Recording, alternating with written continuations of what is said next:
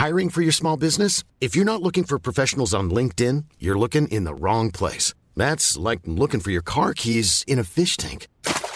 LinkedIn helps you hire professionals you can't find anywhere else, even those who aren't actively searching for a new job but might be open to the perfect role. In a given month, over 70% of LinkedIn users don't even visit other leading job sites. So start looking in the right place. With LinkedIn, you can hire professionals like a professional. Post your free job on linkedin.com slash people today. Hola, ¿cómo estás? Te habla Víctor Hugo Manzanilla y quiero darte un anuncio súper rápido. Quiero invitarte a la semana del Expert Prenur. Es una semana de entrenamiento en el área de negocios y el emprendimiento que voy a estar dando desde el 20 de abril al 27 de abril de este año 2020. ¿ok? Te invito para que descubres cómo impulsar tu negocio una vez por todas y el método mediante el cual lograrás adquirir decisión, firmeza y claridad para ser tu propio jefe. Es totalmente gratuito y puedes registrarte desde ya yendo a emprendedorhoy.com. Emprendedorhoy.com. Semana del Expertpreneur. Te invito www.emprendedorhoy.com. Hola, ¿qué tal? Te habla Víctor Hugo Manzanilla y quiero darte la bienvenida al podcast Liderazgo Hoy. Yo soy el autor de los bestsellers Despierta tu héroe interior y tu momento es ahora Actualmente soy CEO de Salarius LTD y vengo de más de 15 años de carrera en empresas Fortune 500 en las áreas de mercadeo, negocios y logística. Este es mi podcast, este es tu podcast, donde vamos a discutir sobre desarrollo personal, liderazgo y emprendimiento.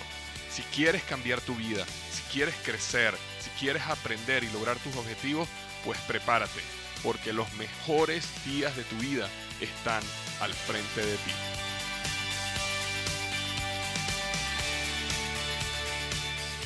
Hola, ¿qué tal? Te habla Víctor Hugo Manzanilla y hoy estoy súper, súper, súper emocionado porque tenemos aquí en el podcast una invitada de lujo. Yo conocí a esta persona hace varios años y, y me impactó muchísimo su trabajo, me impactó todo lo que está haciendo y, me impactó muchísimo también consejos que me dio a mí que me ayudaron a llegar donde estoy hoy. Es una persona que es experta en el área de la comunicación, periodista. Bueno, y ahorita vamos a hablar con ella y que nos cuente un poquito su historia, pero yo quiero que ahí donde estés, en tu carro, en el gimnasio, donde estés escuchando este podcast, yo quiero que recibas con aplausos internos, ¿ok? A Sonia González Boyen, autora. Sonia, bienvenida al podcast Liderazgo Hoy. Muchas gracias, Víctor Hugo Manzanilla. Qué alegría estar aquí contigo, de verdad, de verdad, de verdad. profunda, perdón, profunda emoción por estar aquí contigo después de varios años, desde el 2014 en Miami. Y bueno, han pasado muchas cosas en la vida, pero estoy muy feliz de seguir tu crecimiento exponencial.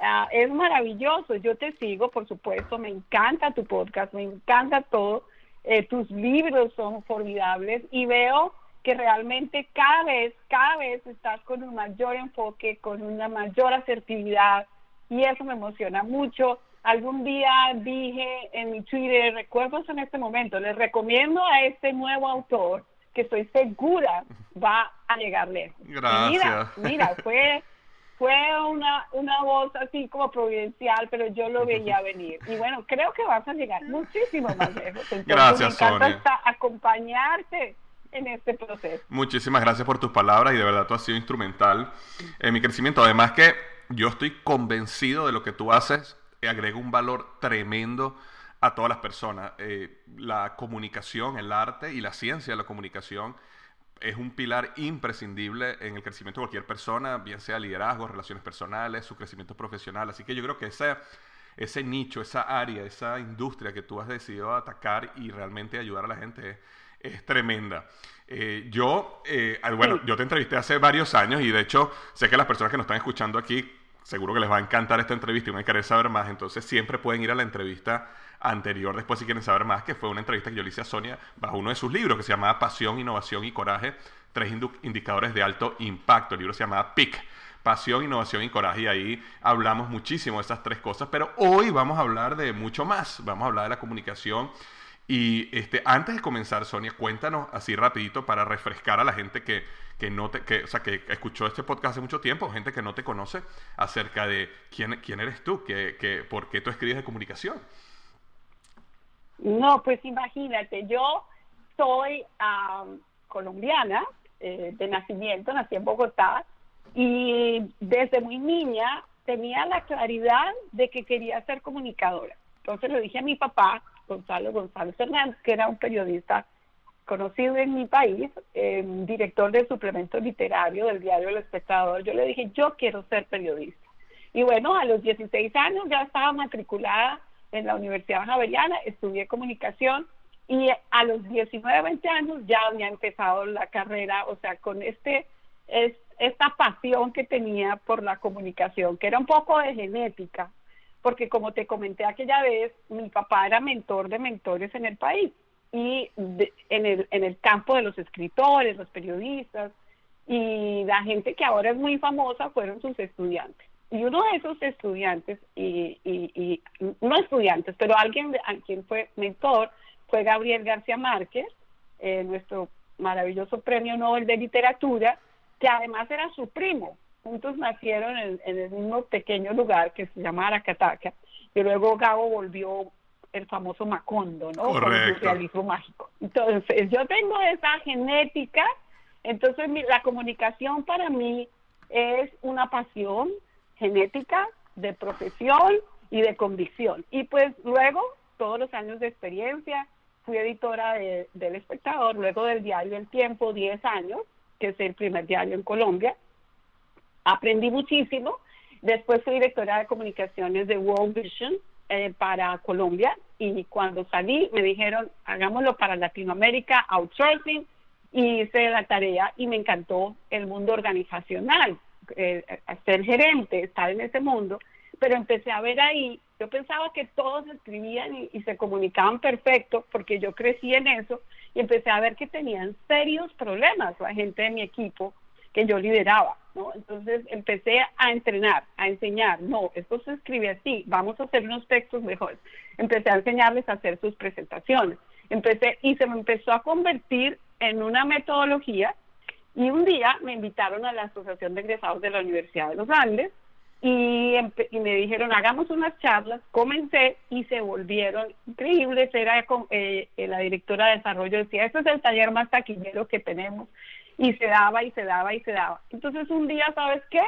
Decidí emprender. Ahora que tú entrenas emprendedores y que estás en este campo, eh, imagínate, en esa época cuando no se hablaba mucho del tema porque emprender era más locura que ahora, Correcto. yo resolví decir, bueno, me voy a salir y les prometo, porque todo el mundo me dijo, estás loca, no hagas eso, ganas un montón de plata, te va muy bien, te mandan a Washington, vas a Brasil, haces lo que quieres, tienes dos hijos, etcétera. Y yo dije, prometo que voy a ganar en un día lo que me estoy ganando en un mes.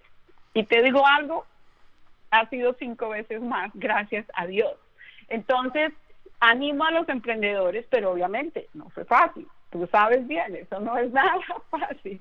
Me tocó ser una titán para hacer taller tras taller y ¿sabes qué? Con la ayuda de Dios empecé a ir empresa tras empresa. Entonces empecé de la Ambro Bank, que ahora es Bank, luego entré a Bank, y cada empresa, por puro voz a voz, porque no sabían nada de hacer publicidad ni nada de, de hacer de marketing, entonces, sin embargo, por el voz a voz empezó todo. Y entré al grupo Bolívar, que es el grupo, uno de los grupos más grandes, y de ahí pasé a la vivienda. Y entonces así seguí con Liberty, con Liberty Seguros. ¿Y sabes qué? Bueno, ya perdí la cuenta, un montón de empresas y fueron 15 años de estar con esas mismas empresas año tras año, eh, gerencia tras gerencia, vicepresidencia, vicepresidencia, entrenándolos a transformar la cultura.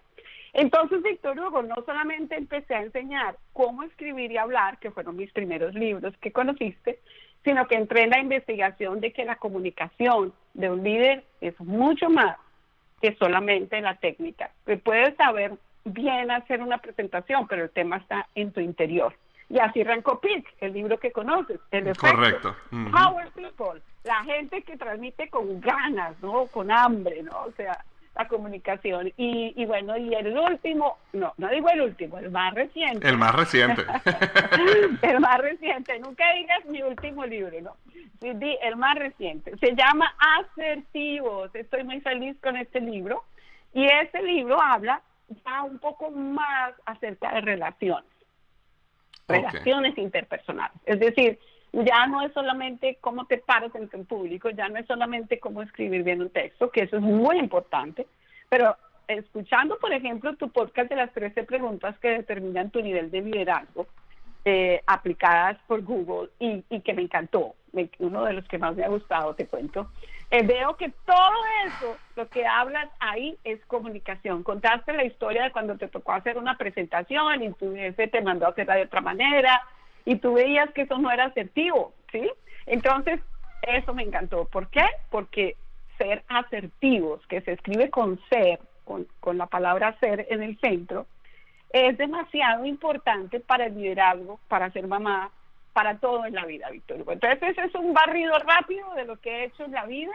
Ahora soy autora de nueve libros, eh, varios bestsellers, eh, muy contenta, voy para el décimo y siempre con este enfoque maravilloso, porque la comunicación, Víctor Hugo, atraviesa como eje transversal todas las competencias del ser, del liderazgo y de todo en la vida. Totalmente, totalmente. Y como te comenté cuando estábamos en la preentrevista, antes que, antes que le diera el botón de, empezar a grabar, em, yo estoy ahorita escribiendo un, cuarto libro y es sobre liderazgo. El título del libro va a ser algo alrededor de liderazgo, conquista el arte y la eh, conquista el arte de la influencia, ¿no? Y eh, he estado, tengo, un tiempo, tengo un tiempo desarrollando un modelo, así como tú creaste tu modelo de comunicación, un modelo para realmente poder causar transformación en las personas en su nivel de liderazgo y uno de los pilares es la comunicación definitivamente. Estoy totalmente de acuerdo contigo de que no existe aspecto en tu vida donde la comunicación, una mejor comunicación, no te ayude a eh, influir más, vender más, eh, tener una mejor relación, ser más feliz. O sea que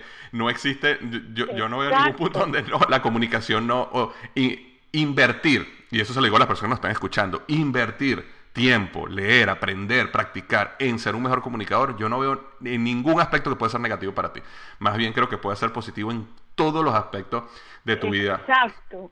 Y por eso me encanta lo que, lo que, tú, lo que tú estás eh, trabajando. Entonces, vamos, vamos a entrar, eh, ¿te parece?, en, en, este nuevo libro de asertivos.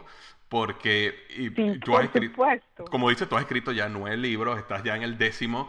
Y este, e, ese, esas 21, porque el libro se llama Asertivos, 21 claves para la transformación de tu comunicación interpersonal. Cuéntanos, cuéntanos un poco por qué otro libro más? O sea, ¿por qué asertivos? ¿Qué, qué, qué vistes tú que faltó a lo mejor en tus antiguos libros que dijiste, no, yo necesito ahora escribir este otro libro porque esto va a agregar más? Pues mira, el tema de, eh, por ejemplo, en las empresas me empezaron a llamar también para la comunicación interna. Ok. O sea, los problemas, tú sabes, internos son serios.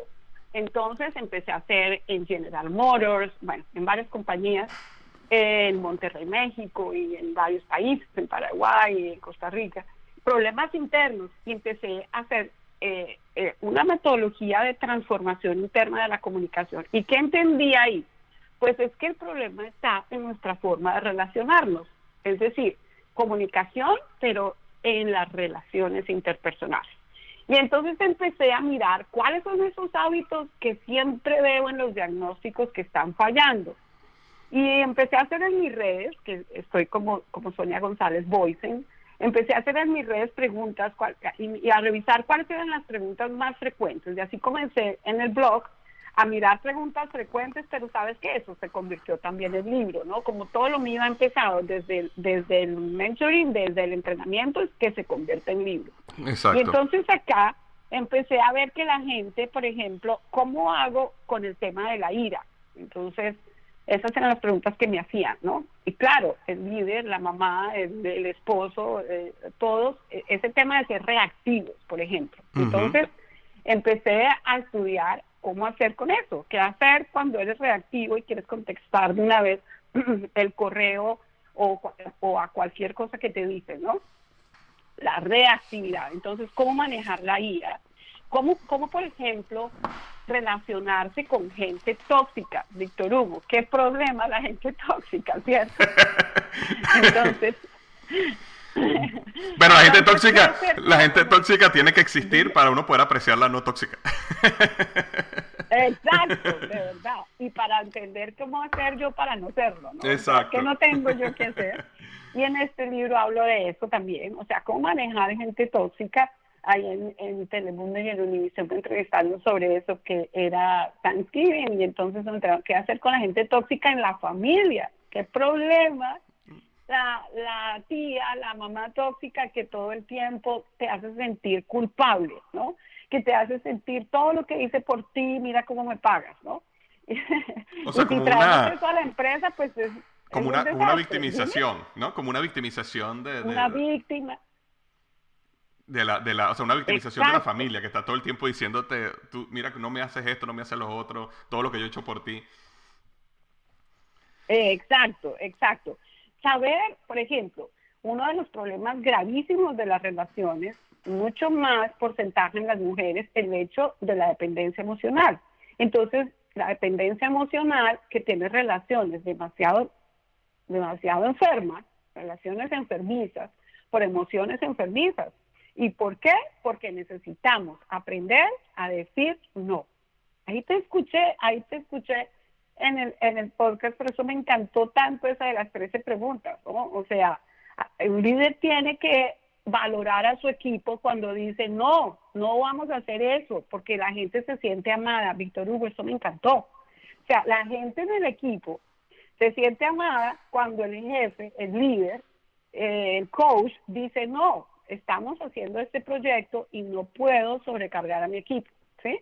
Pero si no, tú dijiste ahí muy bien, se van a sentir como que no, no le importamos si él se quiere lucir. Wow, Víctor Hugo, eso fue mundial. O sea, y eso es exactamente también, ahí nos conectamos tú y yo en una conexión maravillosa en este tema, porque un líder que todo el tiempo se quiere lucir es un líder que no sabe decir no. Entonces, tenemos que aprender por qué se quiere lucir. A veces no es por mala voluntad, como decía mi, mi mamá. A veces no es por mala fe, a veces es porque no sabe cómo. O sea, quiere agradar a todos. Entonces, asertividad, para entrar en un poco en por qué se llama este libro asertivo, es saber trazar límites. Y eso nos cuesta mucho trabajo. ¿Qué opinas, Víctor Hugo? No, me parece completamente, estoy totalmente de acuerdo contigo. Eh, y de verdad que estoy entusiasmado por entrar eh, en, en, en, en tema más profundo, porque todos los casos que estás planteando ahorita son casos que todos tenemos, todos lo estamos viviendo día a día, bien sea la persona tóxica en la familia, bien sea el jefe tóxico, bien sea el jefe que todo le dice que sí, o uno mismo como líder no sabe decir que no porque tienes temor de que, como dices tú, a lo mejor, eh, oye, mi, mi jefe, como yo le estoy diciendo que no algo, entonces lo va, lo, va, lo va a tomar en contra de mí y eso me va a afectar en mi crecimiento, en mi desarrollo personal. Así que eh, interesadísimo en ver cómo, cómo podemos aprender a ser más asertivos. Por eso es que, y, y sé que tu libro se llama, la- o sea, son son 21 claves y definitivamente en la entrevista no podemos discutir las 21, pero sí me gustaría si puedes Exacto. contarnos algunos ejemplos de estos típicos que tú has visto y cómo cada una de esas claves, las más, las- la- no, no digamos las más importantes porque sé que todas son importantes, pero algunas que te parezcan más típicas, eh, podemos nosotros aplicar algo hoy mismo, ¿no? Y- y- y poder mejorar nuestra asertividad. Súper, súper. Mira, eso me gusta, enfocarnos en algunas, porque sí, tengo un montón de temas eh, y quisiera darlo todo, pero no nos alcanza eh, el espacio y además es mejor que asimilen algo y vayan al libro, que compren el libro. Lo Totalmente. pueden encontrar en Amazon, en las librerías de sus países. Asertivos, es un libro que te va a cambiar la vida, te va a cambiar las relaciones interpersonales en la familia. Perdóname, Víctor Hugo, que estoy hoy eh, con frío aquí en el norte. No te preocupes. No sé si esto molesta. Si tienes que regrabar, dame No, no, no, no te preocupes. Y de hecho, una de las cosas que yo siempre, eh, el libro, uno de los libros de Sonia que se llama El ABC de la comunicación efectiva, que son, son básicamente tres libros en uno, que después lo, lo unieron en este libro de la comunicación. Para mí este libro es una Biblia de la comunicación, porque el- ella habla del ABC de la comunicación, Wow. habla de la, la- la comunicación hablada, la escrita y la escuchada. Y yo, este libro lo tengo siempre como casi que como de cabecera, ¿no? Donde yo, donde yo aprendo acá porque tienes muchísimos ejemplos claros, eh, desde cosas así como, mira, por, por darte un ejemplo, ¿no? Eh, no digas poner un mensaje en el correo electrónico, di enviar un mensaje en el correo electrónico. O sea, hasta, hasta tienes ejemplos claros de cómo escribir. No coloques esta palabra, no tengas, no seas redundante, no tienes que agregar esto, esto y esto, sea asertivo. Y eso, eh, te está hablando específicamente ahorita el libro del ABC de la comunicación efectiva. Me imagino ahora que, o sea, ahora con este libro de asertivos vas muchísimo, muchísimo más ahí, muchísimo más a fondo en ese tema. Exacto. Con eso que dices lo tengo ya en curso online, cómo escribir con claridad, está buenísimo. Eh, eh, pero, pero mira, el tema de las 21 claves de asertivos es mucho más hacia la vida y hacia el ser, ¿no? O sea, el ser interior. Mira una clave, que creo que esta te va a encantar. Tú me dirás, Okay. La número 17, ser optimista. Víctor Hugo, qué importante. Sobre todo en el mundo de hoy. Mira, yo tenía una conferencia eh, pasado mañana y la cancelaron por el coronavirus, porque era un viaje y había más de 500 mujeres en un teatro y en ese país declararon la pandemia. ¿Cómo te parece? ¿Cómo podría estar yo aquí hoy contigo eh, eh, diciendo, o te mando a decir con tu asistente, que además queridísima, eh, te mando a decir, no, no, no, mira qué pena, esto no se puede, esto es un desastre, es una pandemia, estoy ocupada, estoy en otras cosas. ¿Me entiendes? No, no puedo. ¿Qué tengo que hacer? Ser resiliente, ser capaz de venir contigo y con lo que viene, porque es todo un día de agenda que no puedo cancelar. Entonces, ¿qué tengo que hacer? Mirar el futuro con optimismo. Yo como líder, como, como esposa, eh, con la gente que está preparando la conferencia, inmediatamente tomar soluciones, buscar soluciones. Pero ¿desde dónde? Desde el optimismo. Pero qué desastre, Víctor Hugo, la gente que dice, no, yo, yo no soy pesimista, yo soy realista. Entonces yo digo, bueno, ser optimista también es ser realista. El asunto es la persona mirando la realidad desde otro lado y comunicándose desde otro lado. Yo puedo comunicar la misma realidad desde el lado optimista o el pesimista. Eh, acuérdate siempre de la historia del vaso medio lleno y el vaso medio vacío, ¿cierto? ¿Cuál es la verdad? Un vaso, pues ambos. El tema es cómo yo lo transmito. Entonces, mira, eh, eh, yo creo que, mira, Winston Churchill dijo algo que me encanta y mencionó aquí en el libro Asertivo, que espero que todos después de tu podcast vayan a buscarlo así, así. Si el otro te pareció la Biblia, este te va a parecer tres Biblias juntas. o sea, de verdad, de verdad, este sí es clave de vida total. Eh, el optimismo, dijo Winston Churchill, el, el optimista ve una oportunidad en cada calamidad. El pesimista ve una calamidad en cada oportunidad. Es un desastre. O sea, pero no, la gente práctica te dice, no, usted, usted, usted es demasiado optimista, o sea, así no puede ser, así no son las cosas. Pues no, mira, había una historia, eh, eh, no sé si conoces esta historia, me imagino que sí, eh, y la debes haber aplicado mucho, la historia de Josué. en la historia de Josué, lo mandaron con otro espía que se llamaba Caleb, y eran 12, y los mandaron a ver cómo estaba esa tierra que les habían prometido, a ver qué tal se veía. Entonces regresaron, después de ir, revisar y eh, hacer el diagnóstico y volver, ¿qué vieron? Los diez primeros lo que vieron fue, nos van a comer vivos. Eso es, eso es muy difícil. Ahí hay un coronavirus, ahí hay un desastre, la recesión económica, todo se va a acabar, el mundo está mal, es el fin del mundo, todo está mal. Después vinieron otros dos, que eran José y Caleb, y dijeron, no, no, eso es pan comido vamos con todas, vamos con todas. El optimista tiene un lema, vamos con todas. Correcto. ¿Y sabes qué? Fueron con todas, no miraron la problemática como gigantes que se los iban a tragar vivos, sino buscaron soluciones y enfrentaron y fueron valientes y tuvieron coraje, como mencionaste en este podcast y como menciona mi libro PIC, Pasión, Innovación, Coraje.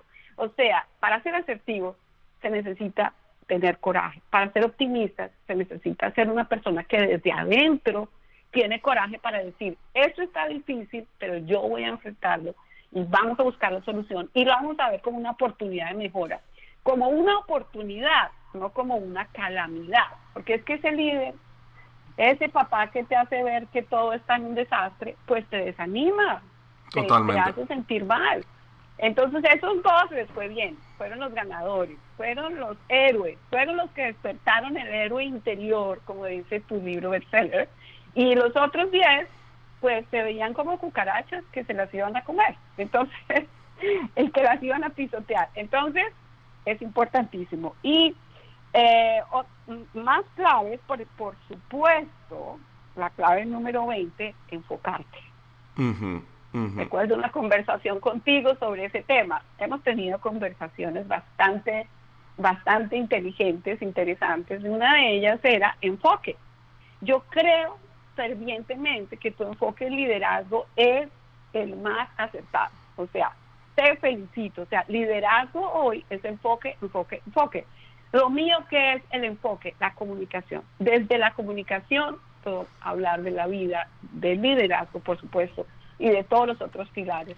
Y es maravilloso, porque la comunicación para mí es todo en la vida, ¿no? Entonces, el enfoque con qué tiene que ver, con tu pasión, por supuesto. Yo no me puedo enfocar en algo que no me apasiona. A ti se te nota la pasión por el tema liderazgo. Eres un líder en potencia. A mí me apasiona la comunicación, respiro comunicación por las venas y por eso crezco y crezco y crezco en el tema. Entonces, ¿en qué te tienes que, cómo te puedes enfocar? Elimina los distractores, ¿no? Te van a ofrecer mil cosas, te van a ofrecer vete por aquí, qué tal. Yo misma, mira, yo misma, yo recuerdo al comienzo con los libros, por ejemplo, yo quería hablar de todo, yo quería hablar de trabajo en equipo, liderazgo, eh, todos los temas que se te ocurran, pero mi mentor me decía, no, no, comunicación. Y yo me ponía brava, lloraba, pataleaba, decía, pero yo quiero, yo soy más que eso, yo quiero decir muchas más cosas. Pues no, sigue ahí porque eso es lo tuyo. Pero mira, le doy gracias a Dios por eso, porque hoy ya tengo nueve libros y ya es un brand, ya soy un brand author del tema, ya en las empresas cuando necesitan ese tema me llaman, porque ya han pasado los años y ya se me convirtió como en una marca. Entonces, el enfoque, primero eliminan los distractores, porque todo va a venir como lucecitas brillantes a distraerte, ¿cierto? Totalmente. Y además vas a tener una vida intencional vas a, crecer y crecer en ese propósito, en esa intención. No, Victorio, pues yo te hablaría ahora, sí, ahora yo no sé si te puedo hablar más, pero... no, y me, encanta el tema porque uno, de los grandes ajá que yo he tenido en mi vida, eh, Sony, específicamente en el punto de enfocarte, es que cuando uno comienza en este camino, eh, uno, uno piensa, yo creo que no sé, la mente te lleva al punto de que, sí, enfocarte significa solo acepta las, las, oportunidades que sean buenas y desecha las que no son tan buenas. Pero realmente el poder del enfoque viene cuando te das cuenta que tienes muchas oportunidades buenas enfrente de ti. eso es lo difícil. Es, demasiado fácil decir, oye, ¿qué prefieres? ¿Escribir un libro bestseller o, o, escribir un libro que no va a tener éxito? Eso es fácil, ahí cualquiera decide, ¿no? Pero cuando te dicen, tienes tres, cuatro, cinco opciones, tienes un negocio aquí que va a ser súper exitoso, tienes un libro aquí que va a ser bestseller, tienes, y tú tienes que en ese momento decir, ok, estoy en paz con decirle no a esto, a esto, a esto, por enfocarme en esto. Y estoy en paz, que las personas que sigan con estas oportunidades que me llamaron y me plantearon, a lo mejor se hacen multimillonarias y a lo mejor les va buenísimo, pero yo tengo que tener paz en eso. Ahí es donde está lo difícil del enfoque. Ese es el momento que realmente, como dice, se separa la calle de la acera. O la acera de la calle. Exactamente. es el momento donde tú vas a brillar porque, porque mira, cuando tú te enfocas, tú te comunicas con mayor asertividad. Y vamos al libro asertivo. Correcto. asertividad eh, tiene que ver con el enfoque. ¿Qué es la definición de asertividad? Que la escribo en el libro Asertivos. Asertividad es hablar con afirmación.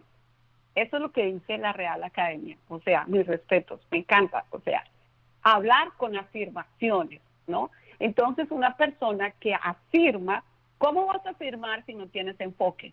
Cuando yo tengo enfoque, no solamente soy asertivo con ese, sino que soy ah, puedo acertar con C, ¿no? Dar totalmente en el enfoque donde voy, ¿cierto? Entonces, eh, necesitamos, para ser asertivo, todas las claves que te enseñan eh, eh, en liderazgo hoy son muy importantes, porque una persona asertiva sabe trazar límites, decir no y habla con afirmación. Yo siempre pongo en mis conferencias internacionales y en los bancos, ahí en el Banco de Bogotá donde estuve, y es uno de los viajes que voy a cancelar la próxima semana a Colombia. Ahí les hablo de que para mí el modelo más contundente de, comunicación es Jesucristo, ¿no? A nivel, a nivel histórico, a, nivel universal. Asertividad de decir palabras como todo es posible. Exacto, exacto, sí. Todo. Es una afirmación, ¿cierto? Totalmente, totalmente. Estoy de acuerdo. Y, es afirmar o, o jamás, ¿cierto? Todo es posible o jamás usó ese tipo de palabras que yo vengo estudiando hace muchos años, que me impactan muchísimo. O sea, jamás tendrá ser.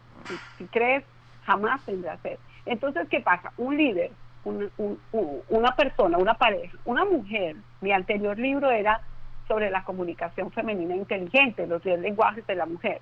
Y yo digo, una mujer, una mujer con asertividad, sabe plantearse cuál es el problema de la mujer.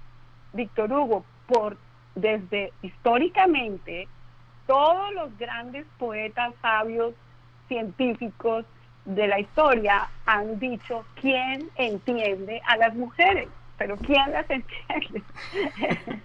bueno, la otra vez, la otra vez vi un libro, la otra vez vi un libro que decía todo lo que necesitas saber de la mujer y entonces cuando abres el libro todas las páginas son blanco.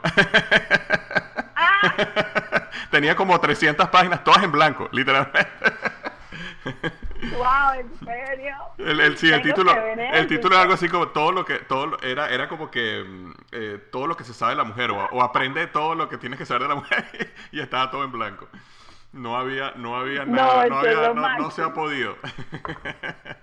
no, no había podido. Mira, Napoleón Bonaparte ganó todas las batallas.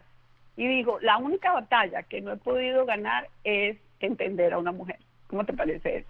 O sea, es impresionante, o sea, todo. Sigmund Freud, el arqueólogo de la mente, el padre del psicoanálisis, dijo, llevo 30 años estudiando el cerebro humano y lo único que puedo preguntar es, ¿qué quiere una mujer? ¿Cómo te parece? O sea, eh, eh, increíble, poetas, escritores, todos han dicho, eh, a la mujer hay que amarla, no entenderla. Y yo digo, pero ¿cómo, ¿cómo nos van a amar si no nos entienden? O sea, pobres hombres, tienen que hacer un ejercicio brutal para entender a una mujer que no es asertiva, como digo en mi libro Asertivo, porque está pensando que sí y dice que no.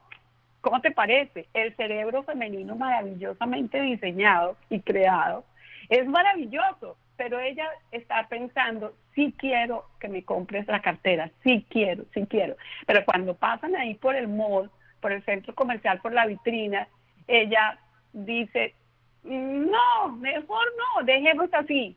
Pero por dentro está pensando, cómpramela o no te vuelvo a hablar en la vida. No, imagínate, o sea, entonces, ¿qué pasa? Él no la, no, no, dice, bueno, no te la regalo, sigamos, porque él le preguntó, ¿la quieres? Y ella dijo, no, no te preocupes, pero por dentro estaba, quiero, quiero, quiero. Imagínate, entonces cuando llegan a la casa ya está furiosa y él no entiende, pero ¿cómo así? O sea, no entiendo. Y bueno, este es un ejemplo sencillo y, y, y, más, más o menos en broma, pero es en serio, es en serio. Decimos sí y pensamos que no o al revés. ¿Qué mi propuesta, Víctor Hugo, es que ese libro en páginas blancas quede bien escrito diciendo cómo una mujer puede ser asertiva, Correcto. Pero es que como así que no nos entienden, pero es que como así que no que no no podemos digo en ese libro, no podemos mantener ese estigma vivo. Tenemos que quitarnos esa marca. Amo el libro de Los hombres son de Marte, las mujeres de Venus, pero Víctor Hugo, estamos en el mismo planeta. necesitamos comunicarnos bien. Necesitamos las mujeres. ¿Qué necesitamos? Las mujeres líderes porque tienes, me imagino, un montón de seguidoras mujeres líderes, ¿cierto? Que necesitan comunicarse bien y ser asertivas. ¿Qué necesitas? Ser puntual. Otro día hablamos de ese tema, ¿qué te parece? Me, ser concreta, ser directa. No, ser directa, es verdad. Saber, hablar uno, dos, tres y la ñapa. No sé, ¿cómo dices tú en Venezuela la ñapa? ¿Igual? Sí, la, ñapa, sí, la ñapa. Eh, la ñapa, exacto. O sea, en, en, México dicen el pilón. En cada país tengo que decirlo de otra forma, ¿no? En Costa Rica la feria, etcétera.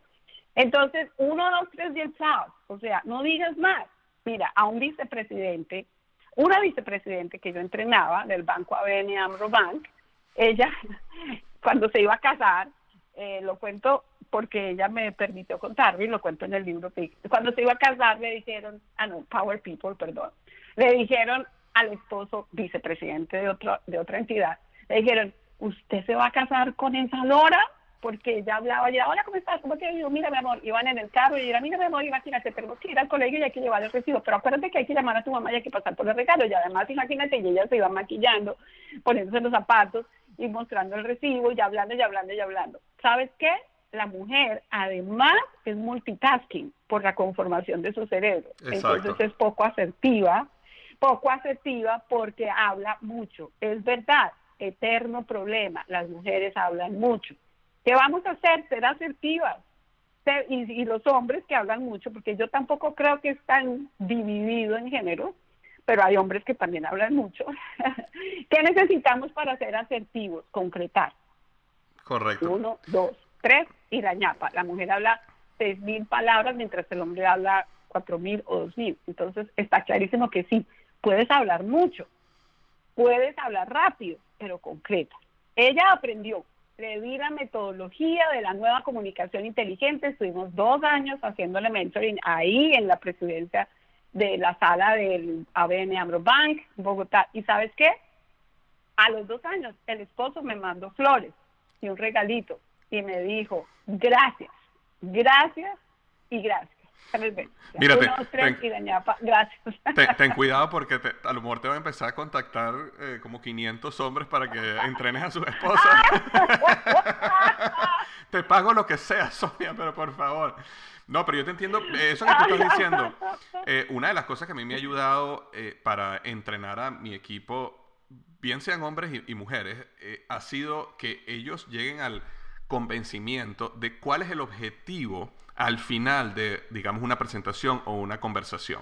Porque eh, a veces creemos que el objetivo es el proceso, es decir, yo tengo, que, yo tengo que comunicarte todo esto y yo quiero decirte todo eso, pero el objetivo al final es qué es lo que tú quieres que la persona al final se quede. Tú quieres que esa persona te compre el producto, tú quieres que esa persona apruebe tu idea.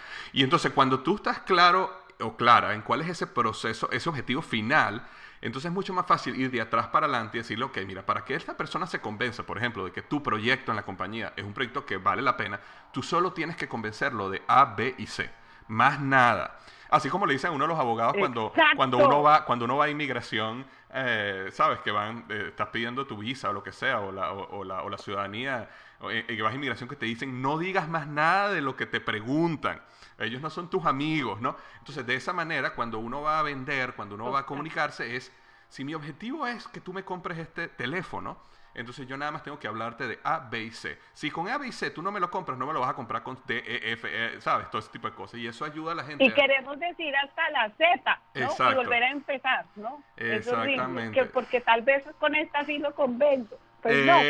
Qué bueno eso, me encanta, me encanta, me encanta. O sea, Sí, queremos seguir y seguir y seguir y seguir porque no y en las presentaciones, tema que mencionaste que yo entreno, presentaciones de alto impacto, entrenaba mucho, ahora estoy más en el tema del libro asertivos, em, que después de tu podcast quiero que todos salgan a buscarlo, pero sabes que en las presentaciones la gente, mira, te digo, es impresionante, quieren rellenar y rellenar, tú sabes muy bien eso, como le pasaba a tu jefe, que mencionas ahí en la historia que me encantó, entonces, pues no, o sea, quieren quitar cosas que sí valen y aplicar lo que no vale y lo rellenan como para con esto sí lo van a conversar. Y sabes que en General Motors Colombia me llamaron y hicimos este este proceso, ¿cómo te parece? Presentaciones de alto impacto para audiencias americanas. Imagínate, la junta directiva. ¿Por qué? Los, la junta directiva americana, en, creo que en California o en Washington, les decían, es que son insoportablemente densos los latinos, los hispanos. Hablan demasiado. Y, nos, y estos acá son súper prácticos. Yo estoy casada con un americano, además de ascendencia alemana, imagínate, eso es práctico con directo. Al punto, al punto. es súper amable, súper kind, pero va al punto. Entonces, mira, yo he tenido esto que te estoy diciendo, pues es verdad que lo tengo que aplicar, o sea, porque no entiende, no entiende de otra manera. Entonces los americanos no, audiencia americana es otra cosa. Tú que has trabajado en compañías americanas lo sabes bien. En cambio nosotros hablamos y hablamos y hablamos. Entonces, para no entrar en ese error, te voy a decir las próximas dos claves para terminar. ¿Qué te parece? Dígamela, dígamela. Me encanta, me encanta. Entonces, listo. Asertivos, 21 claves para la transformación de tus relaciones interpersonales con inteligencia emocional, tema que he investigado muchísimo y que nos encanta, ¿cierto? Me encanta. Y, y mucho dominio propio. Y entonces, mira, la clave número 10 eh, no, no, no te voy a decir la 10 todavía, voy a cerrar con esto. La clave número 12, que fue la otra que escogí, es sal de la zona de confort. Eso te va a encantar. ¿No es cierto que sí? O sea, digo, emprender en vez de procrastinar. O sea, si quieres ser un emprendedor, tienes que hacer como un día yo resolví y dije, voy a salir de aquí, me va muy bien, me va súper bien en ese trabajo que estaba donde ganaba mucho dinero, tenía un cargo alto, me enviaban a representar a Colombia en Washington, le hablaba a los congresistas, wow, pero yo tenía un sueño, yo tenía una pasión que era ver brillar a las personas. Entonces, por esa pasión, salí de la zona de confort. Eso fue durísimo, Víctor Hugo. Fue, como toda mi vida, escoger el camino más angosto, pero que te lleva a donde es. Yo escogí ese camino y te digo, yo estaría hoy bien, con un buen salario, ¿sí? Y de pronto un buen retiro en unos años. De pronto tendría un cargo más altísimo, pero ¿sabes qué? No estaría tan feliz. No tendría nueve libros. No había entrenado a cien mil líderes. No había viajado por 14 países de Latinoamérica, más de 10 ciudades en los Estados Unidos no estaría conversando hoy contigo. O sea, no. y además, lo peor, Víctor Hugo, lo peor, me hubiera perdido de esto tan maravilloso. Estaría allá, en mi escritorio lujoso. Pero ¿sabes qué? ese día que pasó eso, yo tomé la decisión, porque me iba muy bien, pero además me iba muy bien, pero mi hija se quedaba llorando cada vez que yo salía, porque la, era mamá y mi hijita se quedaba sola. Entonces yo tomé la decisión también por eso, porque tenía que priorizar mi vida, ¿sí? Y entonces, ¿cómo te parece? Yo decía, estoy salvando a los niños de la tierra y del mundo, pero mi hijita está mal. Eso no tiene ningún sentido, es un contrasentido. ¿Sabes qué pasó? Yo pasé la carta de renuncia y salí de la zona de confort. Fue difícil, difícil decisión. Entregué la carta de renuncia, no querían que renunciara. Cuando llegué a, a un sitio, estaba el televisor prendido. ¿Y sabes qué pasó? ¿Sabes qué era la noticia? En el sitio donde yo iba a dar la conferencia, a viajar ese día, ¿sabes qué pasó? September 11. No. O sea, las Torres Gemelas. Te lo prometo. En el edificio, al ladito, yo iba a ir a hablar en la sesión mundial de la infancia, porque era una organización, tú conoces Visión Mundial, esto de ayuda a la niñez. Ajá, sí. Dios mío, mira, yo, yo me senté a llorar o sea, me senté dije, es la mejor decisión de mi vida. Muchas veces salir de la zona de confort es durísimo, no muchas veces, siempre es durísimo, pero te lleva a las mejores decisiones, el enfoque, ser asertivo, ser asertivo, ser asertivo es lo mejor que te puede pasar en la vida. Si yo no hubiera sido asertiva y me hubiera salido de la zona de confort y hubiera dicho, no quiero más esto, no quiero, no sigo, hasta aquí trazo una raya y digo, yo no sé ustedes qué van a hacer, pero yo voy por aquí. Entonces, si yo no hubiera hecho eso, pues yo ni siquiera estaría sentada contándote la historia porque, porque ¿qué hubiera pasado conmigo? Se, todo explotó, todos se murieron, o sea, todo se cayó y ese día, si para todo el mundo, septiembre 11, Torres Gemelas fue un antes y después, pues imagínate, para mí fue brutal. Kevin Cook, el director mundial, me llamó, porque él no estaba de acuerdo con que renunciara, y me llamó a decirme, wow, wow, o sea, fue impresionante. En fin, en fin, en fin, eh, sal de la zona de confort. Ah, o escuché a una psicóloga, ¿sabes? Que tengo en mi equipo, una coach maravillosa, que es psicóloga clínica, me dijo, a veces procrastinar es bueno. Y yo, ¿qué? ¿Qué? Porque procrastinar es postergar, tú sabes bien eso, ¿cierto? Eh, postergar. Eh, postergar y postergar, pues es malísimo. Hay que salir de la zona de confort y no postergar la decisión. Pero ella sostiene, según la psicología, que hay procrastinación buena. Hay cosas que hay que dejar de hacer. Y tú lo mencionaste en tus 13 preguntas. ¿Qué cosas vas a tener que dejar de hacer para hacer lo que sí es? Dijiste eso, ¿sí? Correcto. O sea, ¿qué, qué cosas tienes que...? Entonces, bueno, esto no los quiero confundir con esto porque yo todavía lo estoy digiriendo, pero solamente contarte algo que me parece interesante. Cuéntame, cuéntame. Y entonces, ¿cómo te parece? Te voy a dar la, la clave número 10. ¿Qué te parece? Magnífico, motivar, ¿no? Entonces, motivar. ¿Por qué eso? ¿Sabes qué, Víctor Hugo? A, eh, mi agente literaria me insiste y me dice, tú terminas una conferencia y la gente sale con ganas de más, con ganas de vivir, sale motivada, impactada, eso eres tú. Y mis hijos también me dicen lo mismo. Y la gente que entreno sale como que, wow, qué, qué chévere, quiero más. Entonces he entendido con la vida que uno de los dones que tengo, pues además de eh, llevar a la gente a brillar en su comunicación, es motivarlos. Por ejemplo, contigo, o sea, me encanta decirte, ve, hazlo, tú puedes, ¿sí? Gente, gente, mucha gente como mentora, he impulsado en la vida que lo veo mucho más allá y me encanta ver eso cuando sucede. Por ejemplo, Ismael Cala, en su programa, cuando me entrevistó en los primeritos libros, el libro de la escucha, en la comunicación, y me dijo, yo quiero hacer lo que tú haces. Y yo le dije, tú puedes, arranca y yo te apoyo. Y entonces arrancó con el libro El Poder Escuchar. Y en ese libro me menciona como mentora que le enseñó y que, bueno, ahí lo puedes leer. Pero eso me fascina, o sea, me fascina empoderar a las personas, ser mentora es lo mío, ahora pues después de todos los años de trabajo, y motivar. Entonces te quiero motivar a ti a que sigas hacia adelante con esta maravilla de plataforma y motivar a tu audiencia a mantener la automotivación regulada y el ánimo resuelto. Esa es la clave. Te voy a explicar que en el libro Asertivos hablo de eso, la clave número 10 que está en la página 156. Entonces, mira, tú sabes, inteligencia emocional es saber parte de lo que es, porque es mucho más. He leído todos los libros de inteligencia emocional, me apasiona ese tema, tiene que ver todo con la comunicación, con todo en la vida, pero el tema de mantener la automotivación regulada. Eh, Goleman dice, el logro real no depende tanto del talento como de la capacidad de seguir adelante a pesar de los fracasos. Entonces, inteligencia emocional es me automotivarte. Es decir, por ejemplo, lo que te decía hoy, no se va a dar la conferencia que tenía en Panamá, tampoco voy a Bogotá, que hoy quedé plop. ¿no? y eso nos va a pasar en la vida siempre. Entonces, ¿qué tengo que hacer? Reinventarme, automotivarme para decir, voy con toda, vamos. Ese es mi lema favorito, Víctor Hugo, vamos.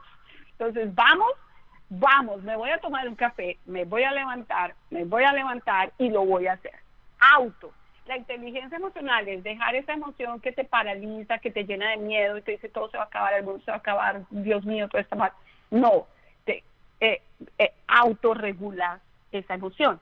O sea, el, el, el miedo no se quita, el miedo muchas veces es bueno, porque está, estamos diseñados con esas emociones y esas hormonas para tener miedo para defendernos. El problema es el miedo constante que te enferma, ¿cierto?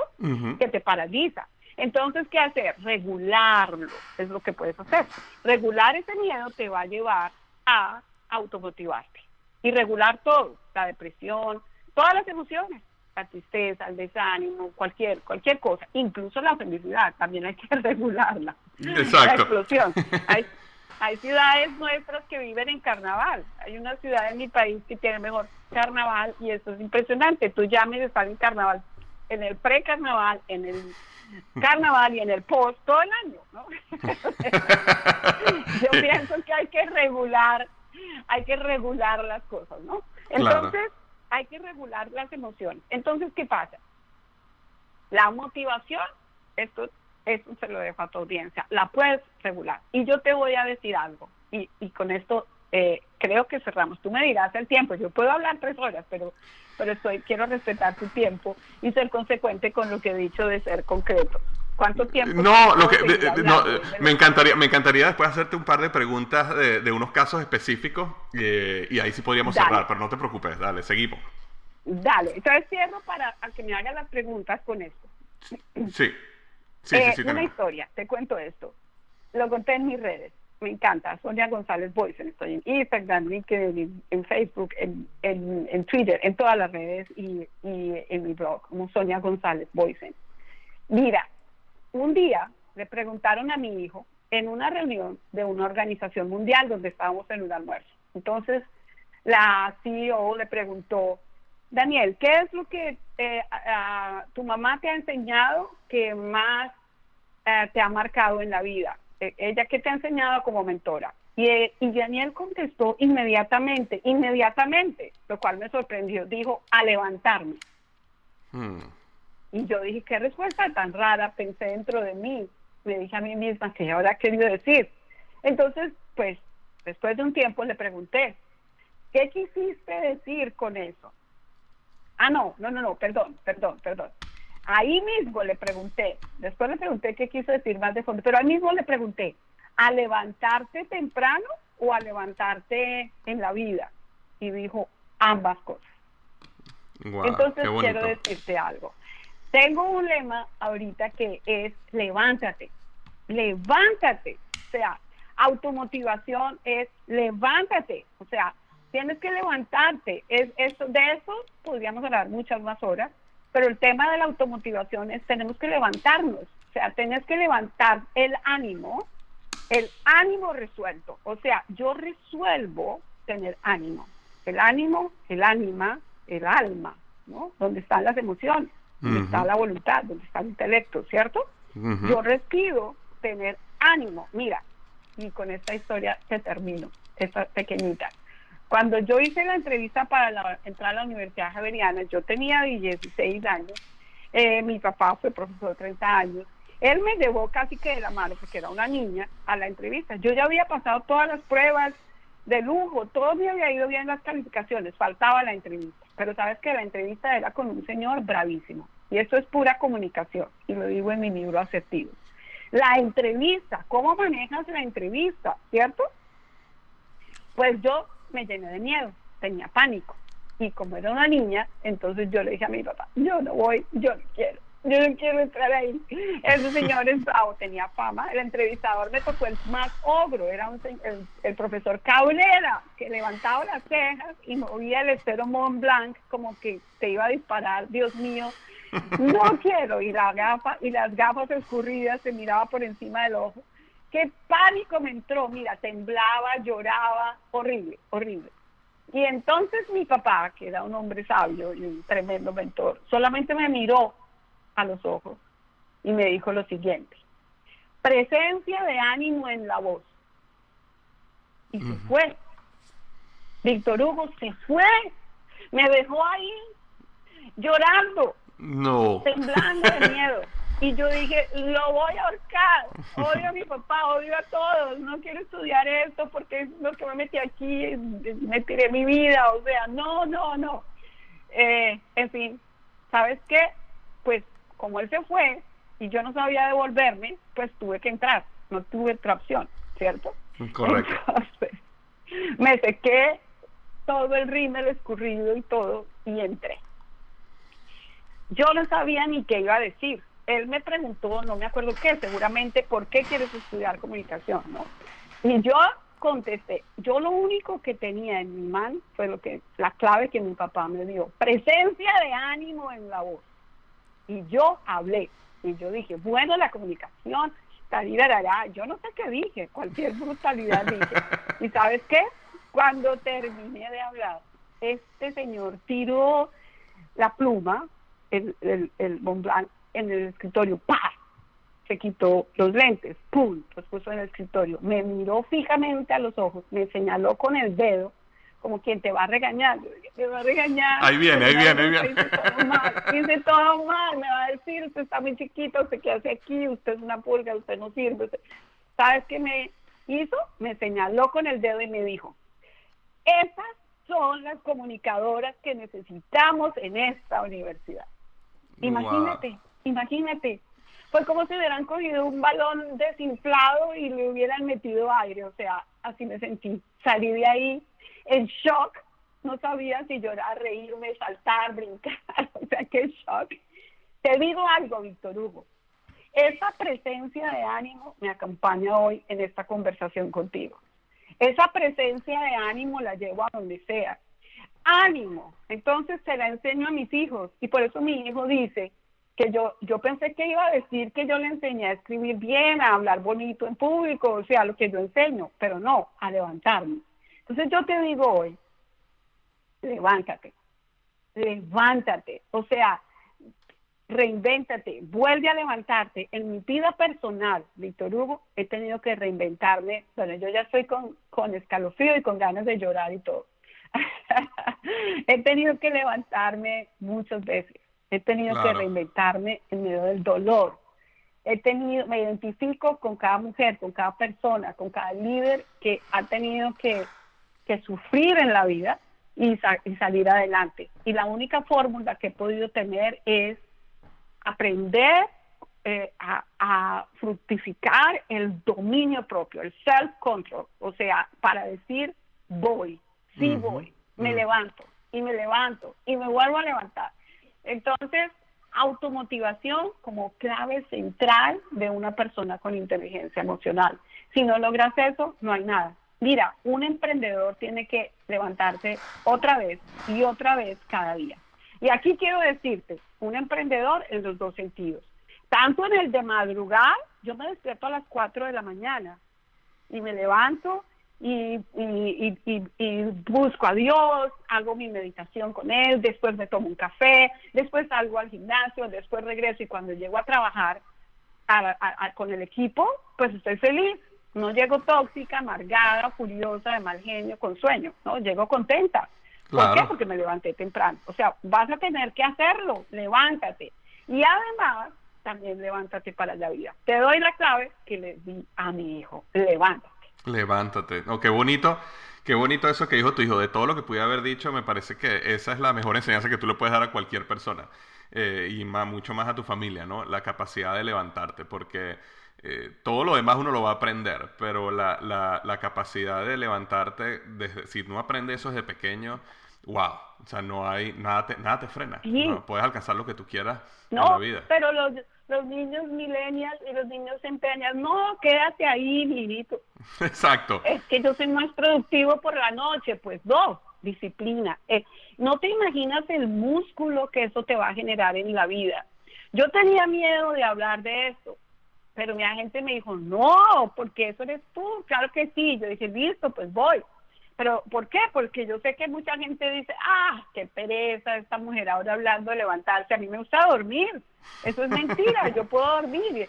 Pues no, te digo, te va a servir para toda la vida. Porque el músculo que se te genera en tu ser interior como ser asertivo no es solamente el de levantarte temprano, no tiene que ser a las 4 como yo, puede ser 5, 6, no sé, a la hora que tu horario lo permita, pero se te va a volver un horario biológico. Víctor Hugo, yo abro los ojos a las 4 de la mañana sin despertador, imagínate.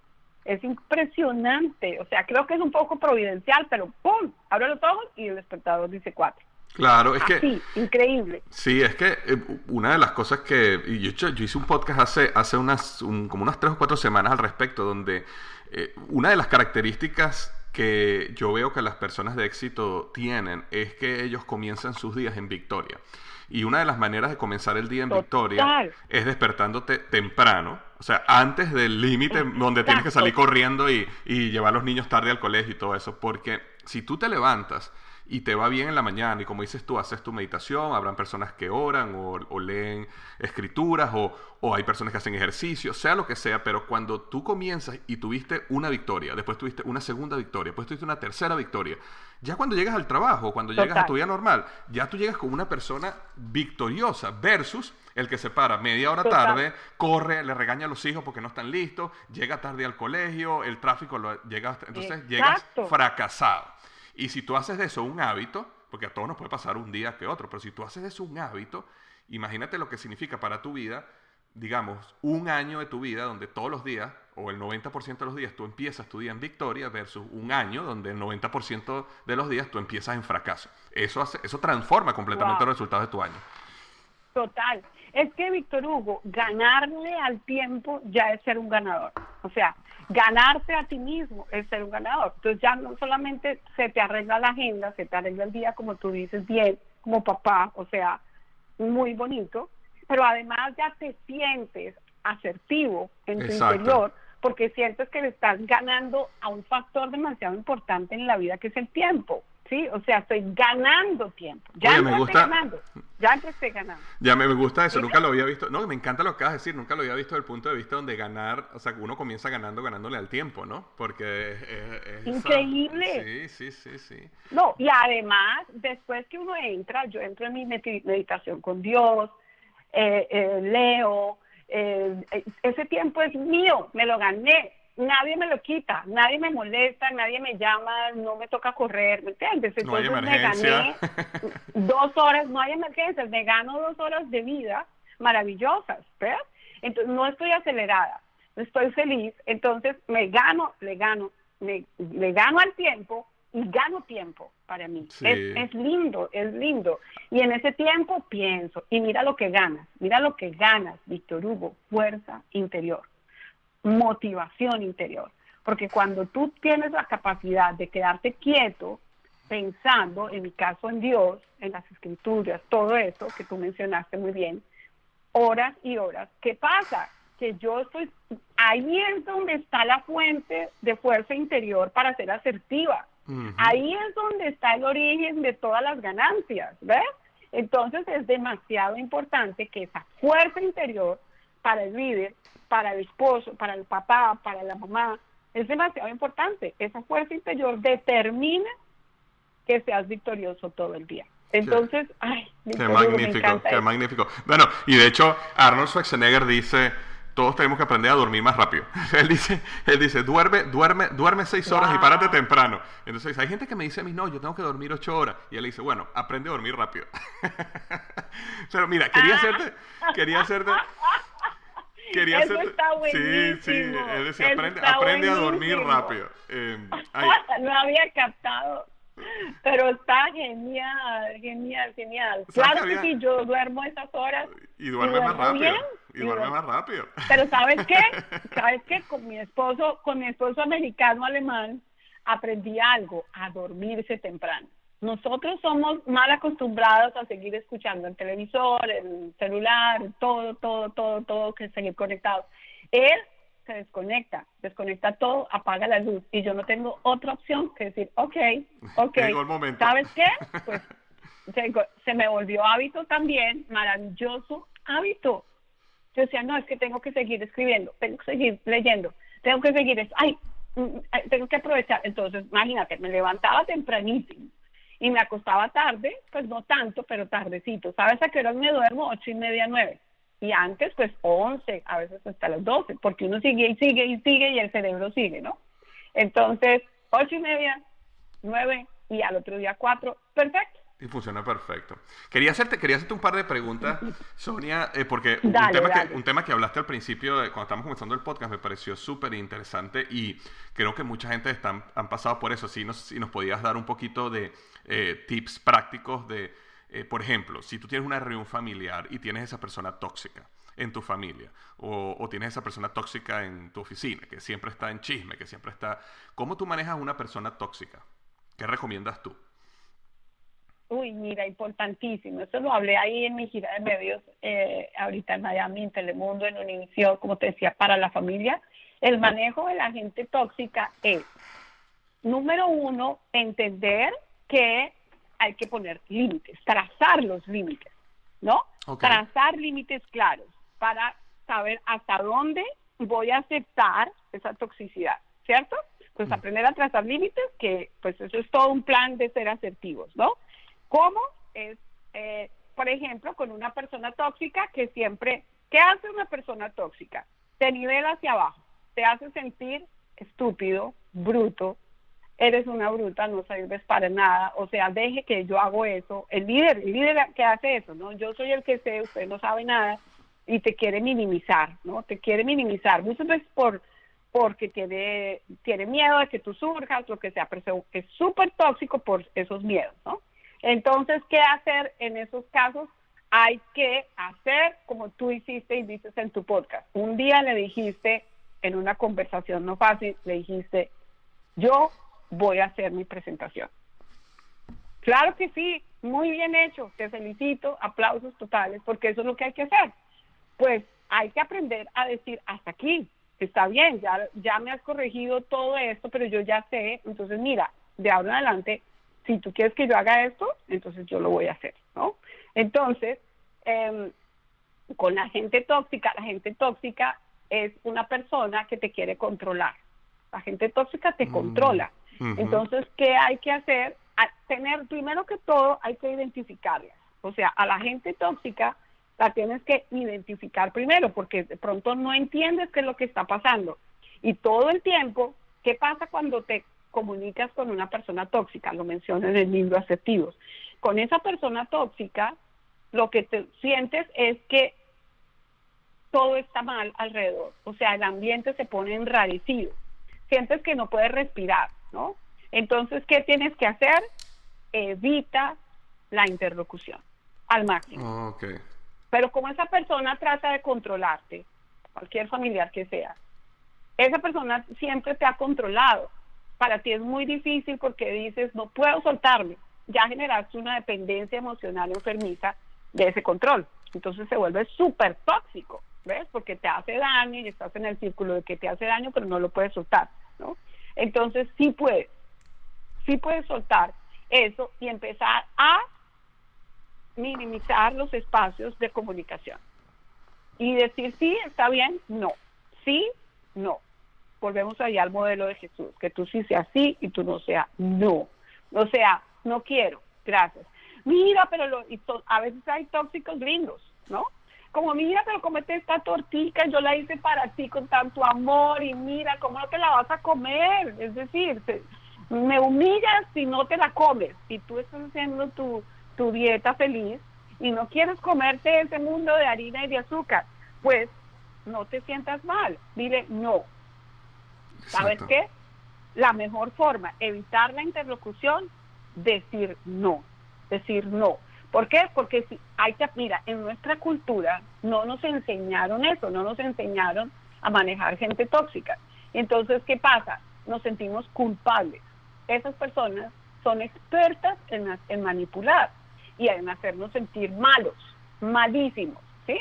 Entonces, ¿qué, ¿qué pasa contigo? No te sientas malo, no te sientas mala cuando dices que no. No te sientas mal por decir no quiero. Mira, cuando tienes niñas pequeñas, por favor, por favor, enséñales a decir no. Pero ¿qué pasa?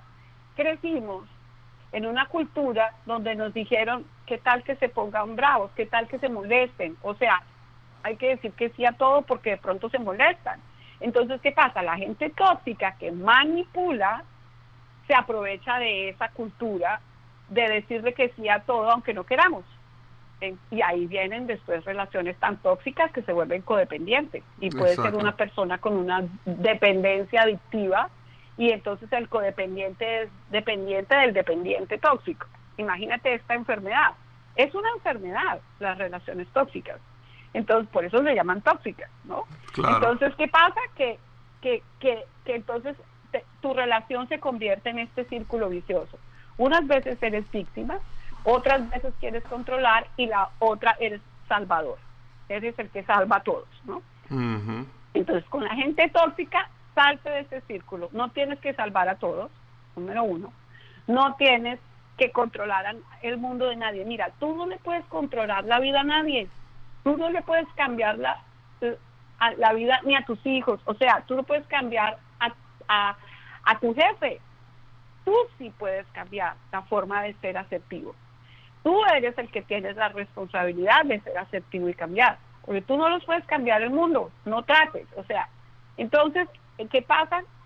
Entiende, es tóxica esa persona. El jefe, el marido, el sobrino, no sé quién, el vecino, pero esa persona tóxica no la vas a cambiar. ¿Qué tienes que hacer? Autorregularte para saber comunicarte con inteligencia. Número uno, decir no, ser asertivo, o saber decir no, Víctor Hugo, porque no es solamente decir no, no, es saber cómo decirlo. Uno puede decir que no, Víctor Hugo, sonriendo. Claro. Entonces uno puede decir que no, como la canción de ese español que me encanta, que dice, te lo agradezco, pero no. Entonces tú puedes decir, gracias, pero no. Enséñale eso a tu hija, a tu hijo, a los que le hacen bullying.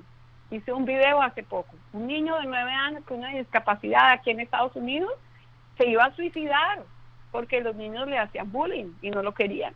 Y la mamá valiente, heroína, sacó el video del niño diciendo que se iba a suicidar. Ella atacada llorando y habló a las autoridades, habló en el colegio. Hoy ese niño es un héroe y está en Disney como símbolo del bullying. Hay que enseñar a los niños, hay que decir, no me hagas bullying, tú me estás haciendo daño, no les tengas miedo. Hay que enseñar a ser asertivos. Yo levanto una bandera casi que quijotesca, Víctor Hugo, acompáñame en esta campaña a ser asertivos, a, a saber decir que no, a saber decir que sí.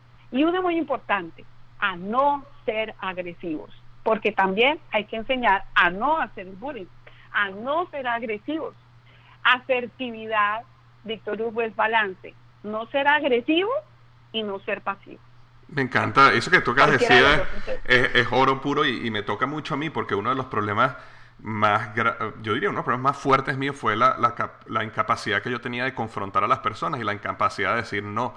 Y todavía yo trato de entender de dónde viene, de dónde viene todo eso, porque es una lucha donde he evolucionado muchísimo, pero, pero sigue siendo algo que es una lucha de uno de siempre tratar de tener a todo el mundo contento, de contentar a la familia, de contentar al otro. Cultura, nuestra, seguramente tu mamá te enseñó a ser un buen muchacho. Exacto. Entonces tú crees un caballero, o sea, tú eres un gentleman, entonces tú dices, no, pero ¿cómo voy a decir que no? No, no, no, no, que van a pensar, o sea, no, no tengo que decir que sí.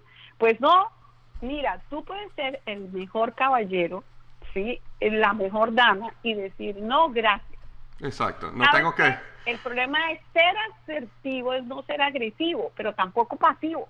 ¿Ves? Correcto. Dime, ¿ibas a decir algo? No, sí, lo que, lo que iba a decir era que justamente era, era tener la capacidad de decir a la persona, mira, no puedo ir a tu evento, no voy a ir a tu a la, primera comunión de tu, de tu hijo ese fin de semana eh, y ni siquiera porque lo, porque la primera fase mía fue eh, bueno, era, yo iba, así yo tuviera que hacer mil cosas y después mi trabajo, yo iba porque tenía que tener a la gente feliz. Después era, ok, ahora le voy a decir que no, pero le voy a dar una excusa era, mira, no, no puedo porque esto, esto, esto. Y entonces aparte me sentía que a veces hasta estaba en ese borde de hasta mentir, me explico, porque yo no quería que se sintieran mal. Entonces pues, exacto, entonces pues dice, entonces yo ahora aparte que le estoy diciendo que no, que me siento mal por decirle que no, entonces aparte soy un mentiroso.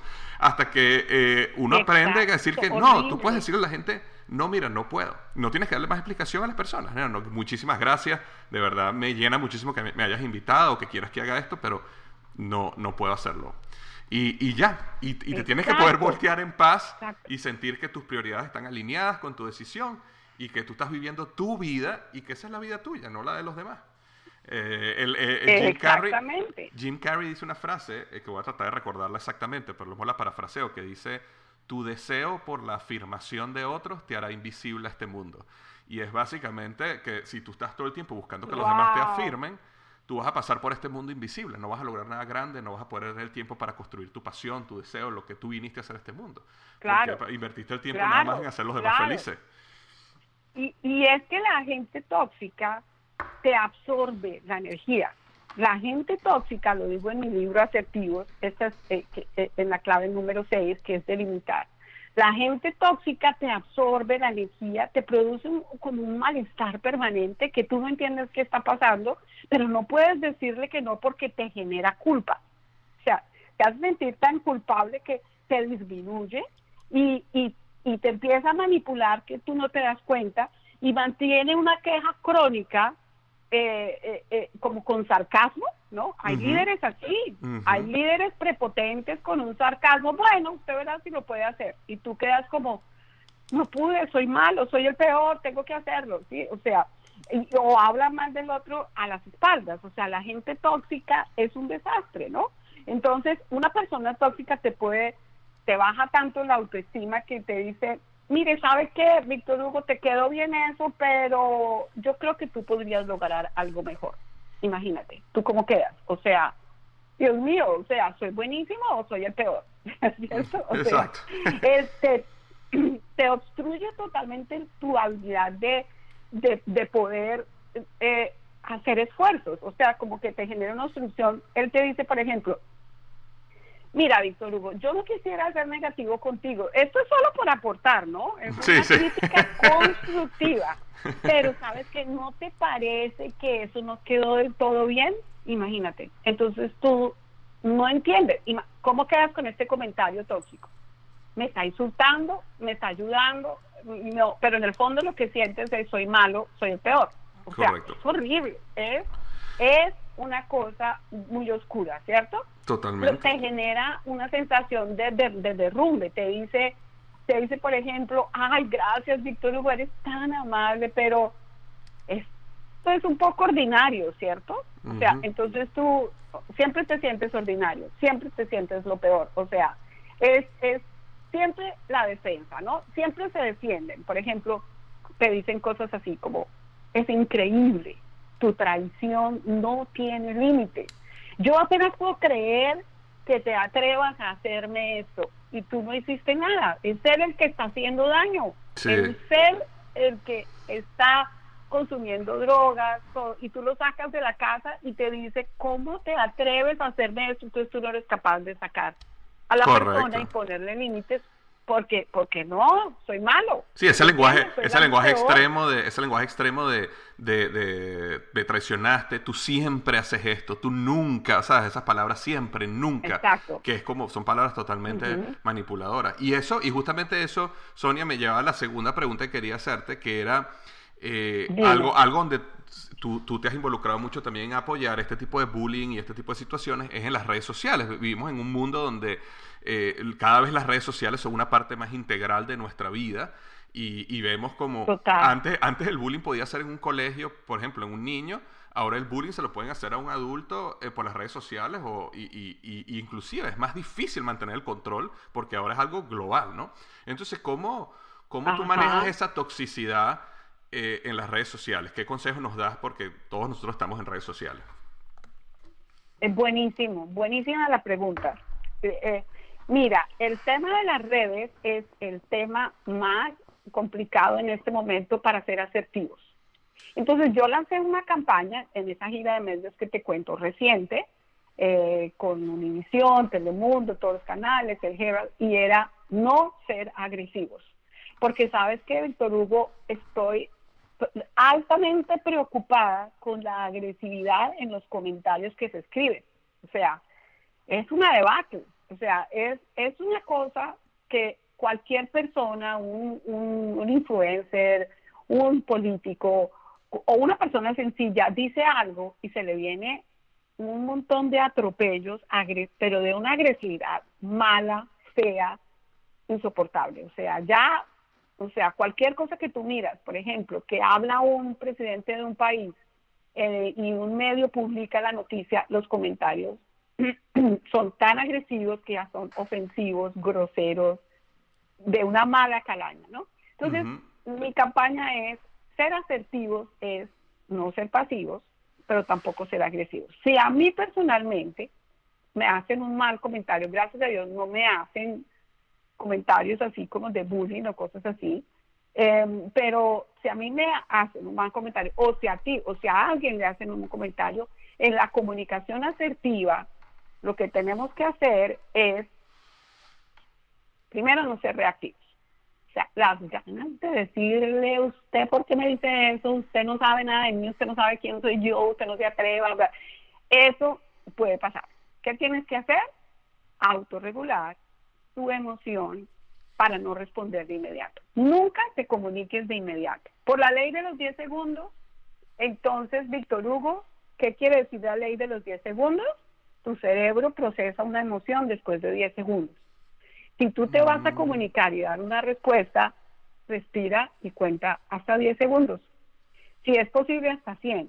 Y vete, un vicepresidente de un banco me dijo, Sonia, mira, al segundo día de un mentoring, el primer día enseñé esto en cuanto a textos, ¿no? Y, y, entonces me dijo, ya pude, pude, mira, escribí este mensaje para responder un email que le había mandado el presidente con copia a todos y yo me enfurecí. Pero sabes qué, después que lo escribí, lo iba a mandar, le iba a dar enviar y no lo envié. Y yo le dije, bravo, bravo, bravo. Y le pregunté, ¿cuánto tiempo usaste haciéndolo? Y me dijo, ups, todo el día.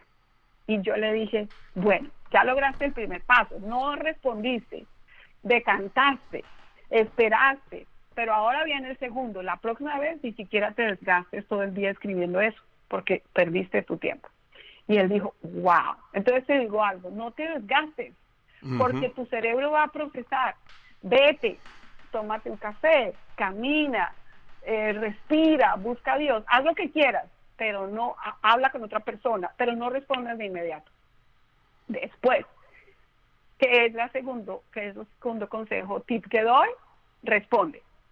No lo bloquees, lo elimines, lo insultes, no, no lo ignores, no. Tienes una oportunidad en tu mano para mostrar de qué estás hecha, de qué estás hecho. Entonces responde con altura. Da gracias por el comentario, lo voy a tener en cuenta. Esto es lo mismo que servicio al cliente. Gracias por insultarme, lo voy a tener en cuenta, vamos a mejorar nuestro servicio, ¿no? Más o menos. Exacto. Casi que redes sociales, no lo había pensado nunca, pero pero es un servicio al cliente, básicamente, ¿no? Entonces es como, gracias a una señora que cuando hablé de no criticar, eh, dijo, la, me, me, pues no me insultó, pero me hizo un comentario bien fuerte y negativo. Y entonces, la gente critica, la crítica es buena, la crítica no sé qué, y me sacó un montón de cosas de los críticos de antes. Entonces yo tuve que hacer este ejercicio. Me levanté, respiré, le di cinco vueltas aquí al golf course quería decirle de todo hasta que se iba a morir, ¿no? Pero ¿sabes qué? Pues no valía la pena. Le escribí con amor. Hice un proceso. Ah, asertivos. Víctor Hugo en mi libro Asertivos lo digo, perdonar. Perdonar es una clave de un líder asertivo. O sea, hay que perdonar 20 mil veces al día para poder ser asertivo. Porque si tú te guardas la rabia, pues ¿cómo le respondo a esa señora? La odio, la detesto, no la quiero ni ver, o sea, me quiere hacer daño. Pues no, no. Pobre señora, la pongo en perspectiva, me vuelvo empática, me pongo en sus zapatos, ella se quiere lucir, ella quiere demostrar que ella sabe. Porque el tóxico, el manipulador, lo que quiere demostrar es que sabe más que tú, o igual que tú, entonces se pone en tu plano. Entonces empezó a decirme un montón de cosas.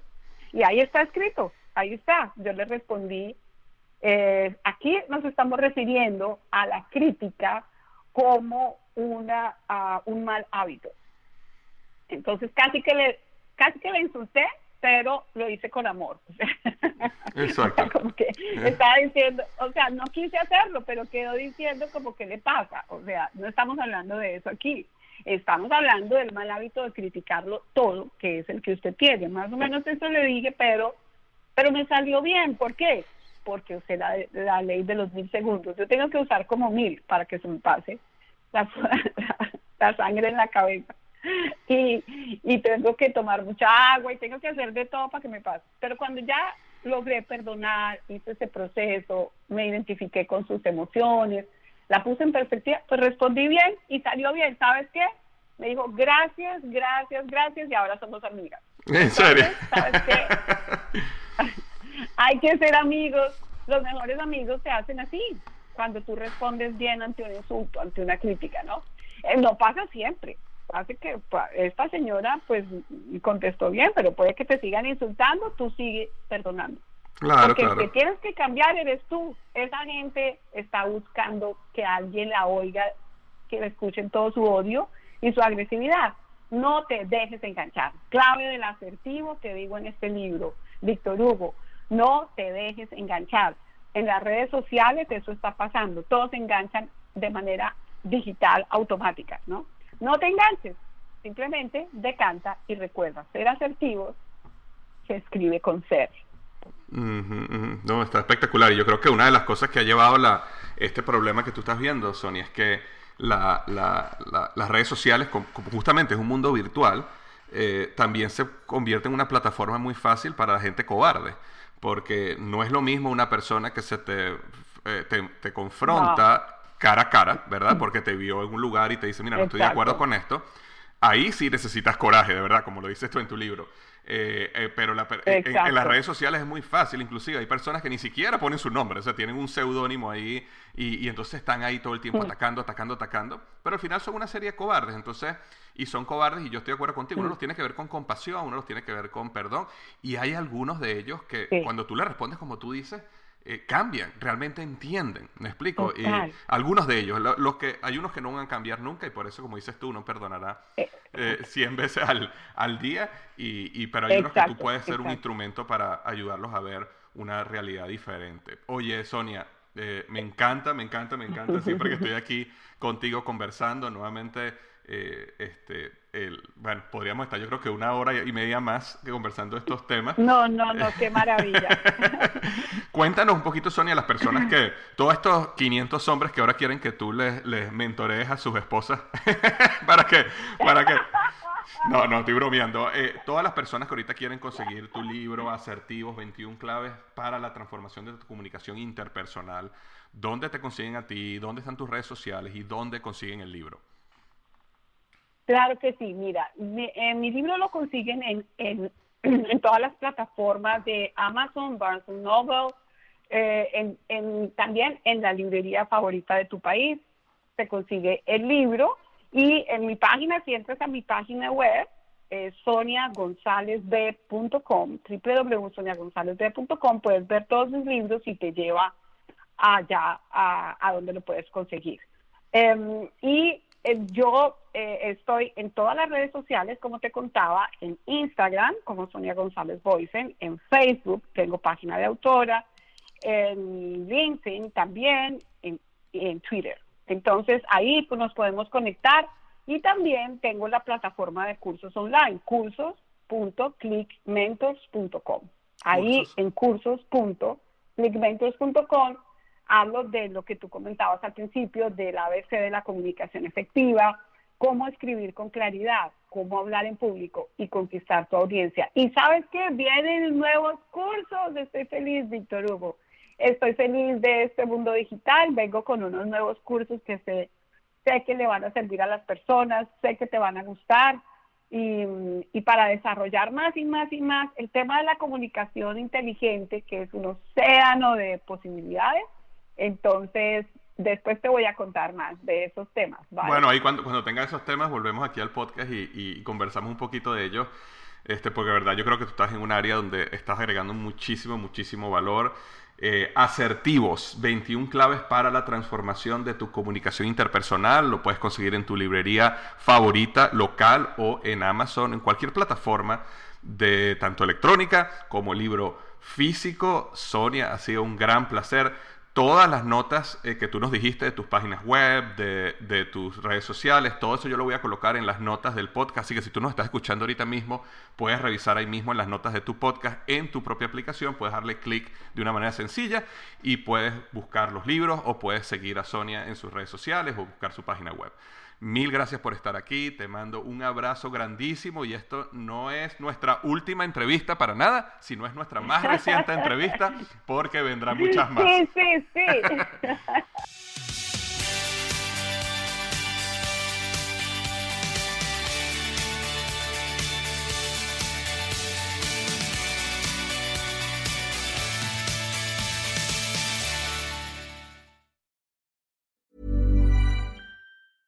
Mom deserves the best, and there's no better place to shop for Mother's Day than Whole Foods Market. They're your destination for unbeatable savings, from premium gifts to show-stopping flowers and irresistible desserts. Start by saving 33% with Prime on all body care and candles. Then get a 15-stem bunch of tulips for just $9.99 each with Prime. Round out Mom's menu with festive rosé, irresistible berry chantilly cake, and more special treats. Come celebrate Mother's Day at Whole Foods Market.